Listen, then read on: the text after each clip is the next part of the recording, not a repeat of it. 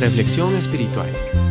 Un momento de enseñanza, exhortación y palabra para instruir en justicia. ¿Hay circunstancias fuertes en tu vida? El apóstol Pablo nos enseña en la palabra de Dios a caminar por encima de las dificultades y saber que la verdadera felicidad la encontramos cuando avivamos nuestro gozo en medio de las pruebas y confiamos en Cristo. El Dios Altísimo es nuestro refugio y protección. Por eso, ningún desastre vendrá sobre nuestros hogares. El Dios Altísimo es nuestro refugio y protección. Por eso, ningún desastre vendrá sobre nuestros hogares. Dios mismo le dirá a sus ángeles que nos cuiden por todas partes.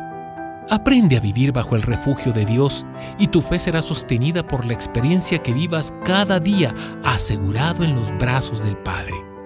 La abundancia, la protección y el cuidado de Dios estarán siempre contigo. Job, en su desesperanza, dijo, Hasta un árbol tiene más esperanza. Si lo cortan, volverá a brotar y le saldrán nuevas ramas.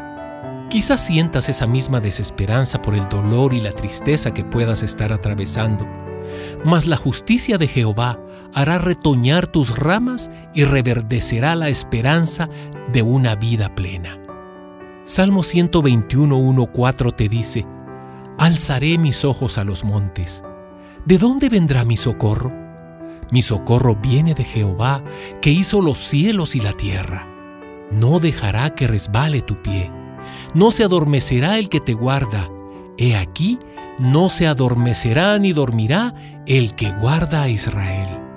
Los problemas pueden parecer montañas enormes que creemos son difíciles de escalar. Sin embargo, nuestra mirada debe elevarse a las alturas y ver al Creador de los cielos, quien no permitirá que muramos a mitad del camino, sino que nos toma con su diestra de poder y da la salida a toda adversidad. ¿Quién nos apartará del amor de Cristo? ¿Tribulación o angustia o persecución o hambre o desnudez o peligro o espada? Por lo cual estoy convencido de que ni la muerte ni la vida, ni ángeles ni principados, ni potestades ni lo presente ni lo porvenir, ni lo alto ni lo profundo, ni ninguna otra cosa creada nos podrá apartar del amor de Dios, que es en Cristo Jesús, Señor nuestro. Eso nos lo dice Romanos 8, 35, 38 y 39. Aférrate a las verdaderas promesas de Dios. Él es real y su palabra nunca falla.